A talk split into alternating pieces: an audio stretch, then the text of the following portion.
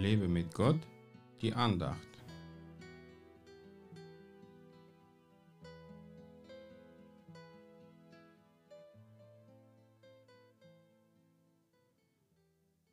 Den Honig träufeln die Lippen der Fremden, und glatter als Öl ist ihr Gaumen, aber zuletzt ist sie bitter wie Wermut, scharf wie ein zweischneidiges Schwert. Sprüche 5, Vers 3. Wer ist diese Fremde?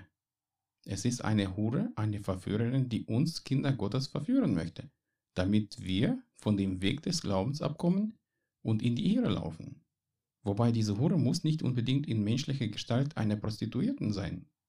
Es sind Dinge wie zum Beispiel Geld, Besitz, Drogen, Alkohol, Luxus, falsche Lehren, die uns genauso verführen können wie eine Hure. Dabei verspricht diese Hure, dass alles schön und gut sein wird, um uns in eine Sucht hineinzuziehen, aus der wir ohne Gottes Hilfe kaum herauskommen können. Es gibt keine schöne Sünde, denn jede Sünde zieht mit sich schmerzliche Konsequenzen. Mit jeder Sünde übergibt man die Rechte über sein Leben in die Hand des Teufels, der ja bekanntlich ein Zerstörer ist. Ich durfte schon einige Male erleben, dass die Sünde in meinem Leben nicht nur auf mich, sondern auch auf meine Familie negativen Einfluss hatte, zum Beispiel in Form der Krankheit oder finanzieller Not. Um der zerstörerischen Kraft des Teufels zu entkommen, brauchen wir Vergebung von Jesus und eine enge Gemeinschaft mit ihm. Unter dem Mantel der Nächstenliebe versucht der Teufel viele Christen dazu zu bewegen, die Sünde zu lieben und zu tolerieren. Manche unterstützen es sogar aktiv, nur durch ein heiliges Leben in der Gemeinschaft mit Jesus und durch seine Vergebung unserer Schuld sind wir wirklich geschützt.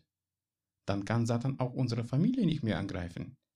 Lass dich nicht zur Sünde verführen, auch wenn sie harmlos oder schön und wohltuend von jemandem dargestellt wird. Achte nicht auf die schmeichelnden Worte des Teufels, sondern höre vielmehr auf das Wort Gottes und lass Gott immer mehr zu dir persönlich reden. Bleib standhaft und lass dich lieber im Gebet mit Gottes Weisheit und Kraft erfüllen, damit du jeder Verführung widerstehen kannst. Gott segne dich. Mehr Andachten findest du unter www.lebemitgott.de. Ich freue mich auf deinen Besuch.